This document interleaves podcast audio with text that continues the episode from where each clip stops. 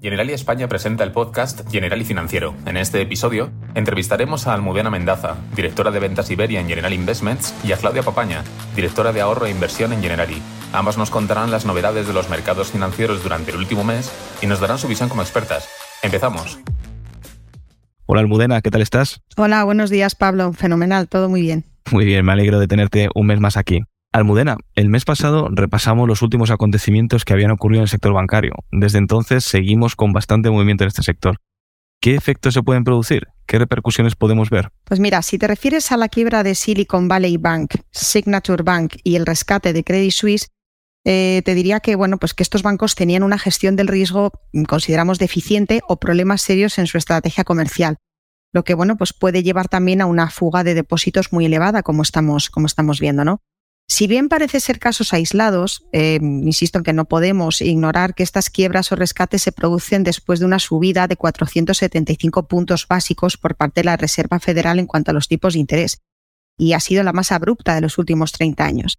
El aumento de los rendimientos ha creado pues, grandes pérdidas que están, bueno, no se han realizado en los balances de los bancos, en las carteras, y lleva, por tanto, a estas entidades a tener que proteger aún más su liquidez lo que acentúa, entre otras cosas, la pantalla por los depósitos que podemos estar empezando a ver.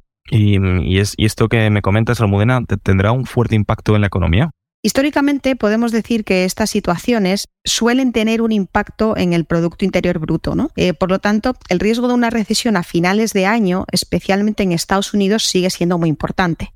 No va a ser el único componente para ver una recesión, pero pueden contribuir.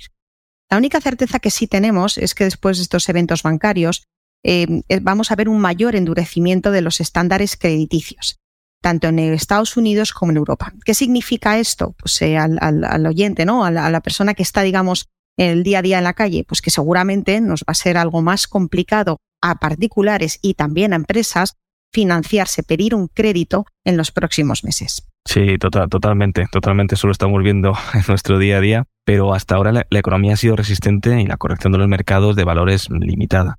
¿Es así? Pues podríamos decir que sí. De hecho, un índice de bolsa como es el Eurostox 50, que reúne a las 50 principales compañías de, Europa en términos de renta variable, que por ejemplo, pues solo ha bajado un 3, un 4% desde su nivel máximo a principios de marzo, a pesar de toda esta crisis, ¿no? Esto puede deberse a que también los inversores venían estando en un posicionamiento pues muy prudente. Desde luego en General Investments éramos unos de ellos, ¿no? Eh, vale la pena repetir que no vemos una situación similar a la de crisis bancaria que hubo en 2008. El dato que los datos económicos recientes también han sido sólidos a ambos lados del Atlántico. Eh, la reapertura de China también está ayudando positivamente y el fuerte endurecimiento monetario del año pasado creemos que solo va a afectar progresivamente, es decir, poquito a poco a la economía. Es por eso que pensamos que hasta finales de año no veríamos una posible recesión ya que, como indicaba antes, los efectos van llegando poco a poco en la economía real. Ah, me, queda, me queda clarísimo, Almudena. Muchísimas gracias por tu análisis. Y un mes más te voy a pedir eh, tu consejo en materia de inversión.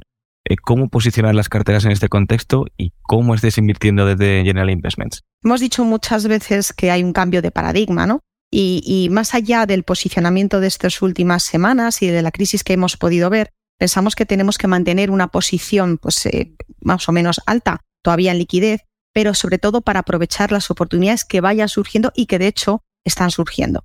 Seguimos positivos en bonos gubernamentales de países periféricos como Italia y España y en crédito de calidad de inversión.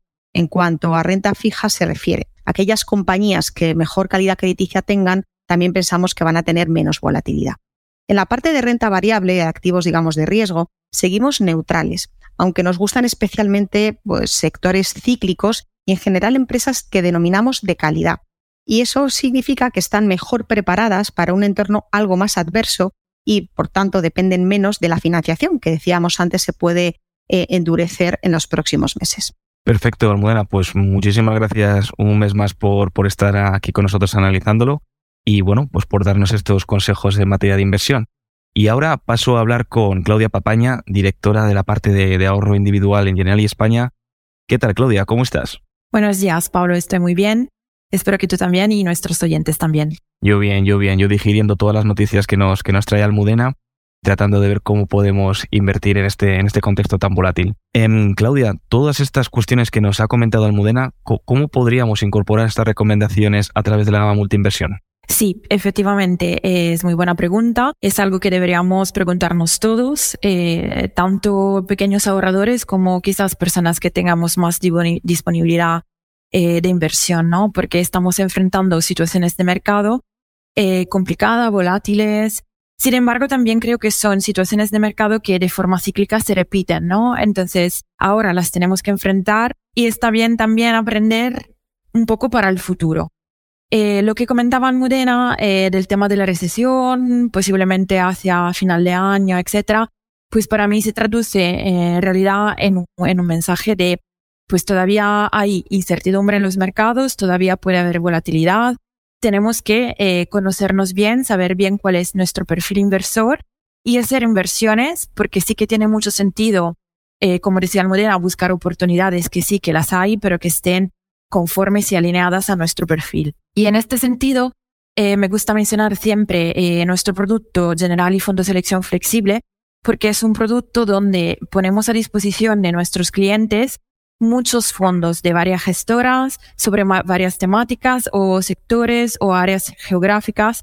Y ese listado de fondos eh, está construido con un sentido, con un sentido respecto a las condiciones de mercado a las cuales nos enfrentamos. Y de hecho, eh, posiblemente sabéis, pero mm, lo quiero mencionar, este listado de fondos lo vamos revisando periódicamente, al menos una vez al año o con más frecuencia si pues las condiciones de mercado lo requieren. De hecho, estamos actualmente eh, revisando ese listado de fondos. En breve estará disponible eh, un nuevo listado donde pondremos a disposición nuevos fondos que se adaptan eh, más a las condiciones de mercado actuales. Entonces, eh, quedaros pendientes y con, con atención sobre ese producto porque en breve pondremos a disposición posiblemente fondos donde se puedan buscar eh, todavía más oportunidades a pesar de que con el estado actual también obviamente ya ponemos a disposición muchas oportunidades y las más interesantes, ¿no? Pero tanto a nivel de rentabilidades de los fondos como las mejores gestoras, pues tenemos que ir eh, revisando ese listado para actualizarnos porque la situación de los mercados no es estática y por tanto nuestros productos no lo son tampoco. Y en general, siempre mencionar, lo hago siempre en todos los podcasts, pero creo que es un tema muy importante, siempre mencionar que además de buscar el fondo o el producto que se adapte más a nuestro perfil inversor, siempre es importante diversificar también a través de la tipología de aportaciones, tanto únicas, eh, extraordinarias o periódicas. Y las periódicas sobre todo cuando podamos, a pesar de que sean pequeñas, digamos, pero siempre nos permiten entrar a precios diferentes y entonces mitigar todos los golpes por arriba o por abajo que puedan verificarse en los mercados y seguir más la tendencia a largo plazo. Pues nada, Claudia, yo, como, como bien dices, yo ya sabes que soy un fiel seguidor tuyo, invierto de manera periódica y diversificada a través de la gama. Y yo, por mi parte, me quedaré muy atento a todas esas novedades que, que comentas que vais a introducir en Fondo Selección Flexible para, bueno, pues tratar de navegar estos, estos mercados de, incertidumbre de la, de la mejor manera.